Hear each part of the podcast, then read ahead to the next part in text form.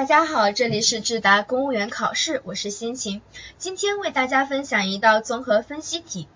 大家可以关注我们的微信账号智达公务员考试，或者订阅荔枝 FM 幺六七八八五八频道获取更多资讯。今年春晚十个语言类节目中有三个为反腐题材，他们是相声《这不是我的圈子》以及小品《投其所好》。而两个相声均在零点后的压轴时段播出，这在以往的春晚节目当中是非常少见的。对于羊年春晚三个反腐题材的语言类节目登上舞台，你怎么看？春晚已经成为中华民族的文化盛宴，全球华人的文化年夜饭。今年春晚的最大看点莫过于三个反腐题材的相声小品登台。从春晚舆论的反馈来看，观众对反腐小品点赞不少。我认为，一方面是由于反腐题材上春晚，体现了艺术批评的回归。过去的春晚舞台大多歌功颂德，相声小品捆绑过多，约束太严，谨小慎微，不敢讽刺。而此次的小品针砭时弊，直面现实，寓教于乐。因而获得了好评。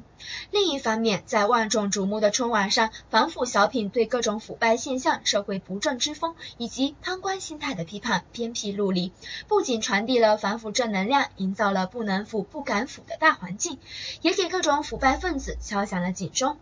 诚然，我们无需让一台春晚承载过多反腐败的功能，但是艺术源于生活，就要对生活有所反馈。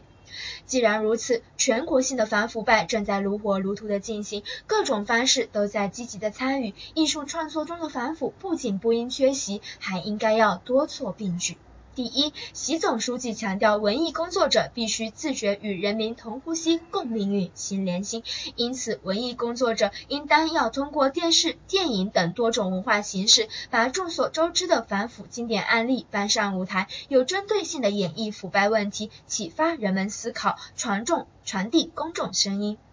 第二，广大群众应当要在反腐小品带来欢乐的同时，自觉接受生动的反腐教育。比如，从春晚的三则小品当中，树立正确的社会关系，守住自己的底线，不热衷于功利化的圈子文化，光明正大的做人和做事。同时，知无漏者在雨下，知真实者在草野。在这个大众麦克风时代，广大群众可以借助自媒体发表意见，揭露丑恶，通过合法渠道。揭露腐败现象。第三，此次反腐题材一路绿灯的进入了春春晚的小品，让文化反腐成为一种导向、一种警示。因此，各级政府在大力推进廉政文化建设的同时，也应当要鼓励文艺工作者不再对反腐题材噤若寒蝉，同时可以通过反腐倡廉的文艺巡演等，充分调动广大群众的积极性。